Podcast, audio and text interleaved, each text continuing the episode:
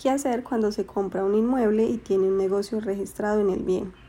Sesión de establecimiento de comercio. Definición de establecimiento de comercio según el Código de Comercio.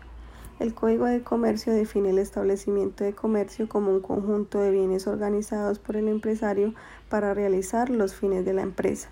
Una misma persona podrá tener varios establecimientos de comercio y a su vez un solo establecimiento de comercio podrá pertenecer a varias personas y destinarse al desarrollo de diversas actividades comerciales.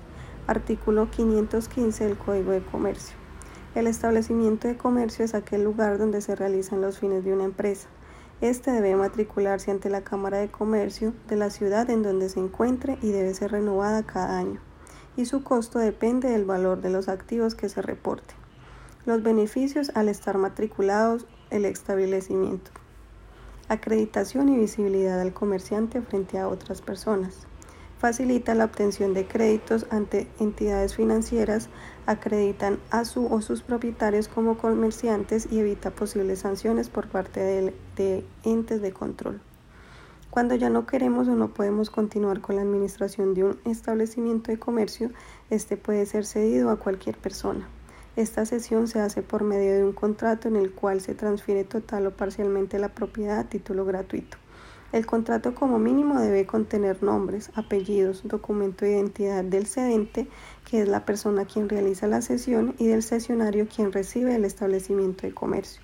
Y por último, los datos del establecimiento de comercio. Dicho contrato debe estar firmado por ambas partes y a su vez debe ser autenticado en la notaría de su preferencia para darle credibilidad al documento. La autenticación tiene un costo de 12 mil pesos colombianos o 4 dólares.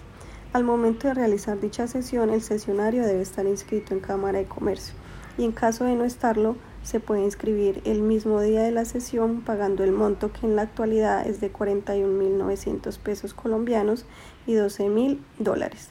Luego de realizar la inscripción, se procede con la sesión en donde firman tanto el cedente como el sesionario y la Cámara de Comercio entrega la nueva matrícula mercantil a nombre del sesionario y expide el, certificado de Cámara de Comercio por lo tanto, el nuevo propietario del establecimiento de comercio sería el cesionario y el costo de este procedimiento es de 105.600 pesos colombianos y 29 dólares. Documentos para realizar la sesión. Copia del RUT del cesionario, fotocopia original de la cédula de ciudadanía del cedente y del cesionario, diligenciar el contrato de cesión y autenticarlo por ambas partes. El RUT Registro único tributario, como su nombre lo dice, es el registro de todas las personas naturales y jurídicas ante la Administración de la Dirección de Impuestos y Aduanas Nacionales, DIAN, y funciona como identificación del titular para todas las diligencias, obligaciones y derechos que tengan ante la Administración tributaria. Dicha inscripción no tiene ningún costo. El trámite es completamente gratuito y tendrá una vigencia indefinida, por lo que se exigirá su renovación. La inscripción del RUP se puede realizar directamente en las oficinas de la DIAN o por medio de la inscripción virtual en la página www.dian.gov.co.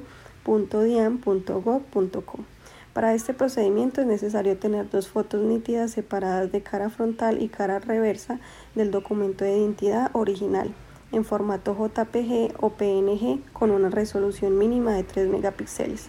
En el siguiente link te regalamos un paso a paso de este procedimiento el cual puede realizar en versión web y en versión móvil y la formalización es de manera inmediata.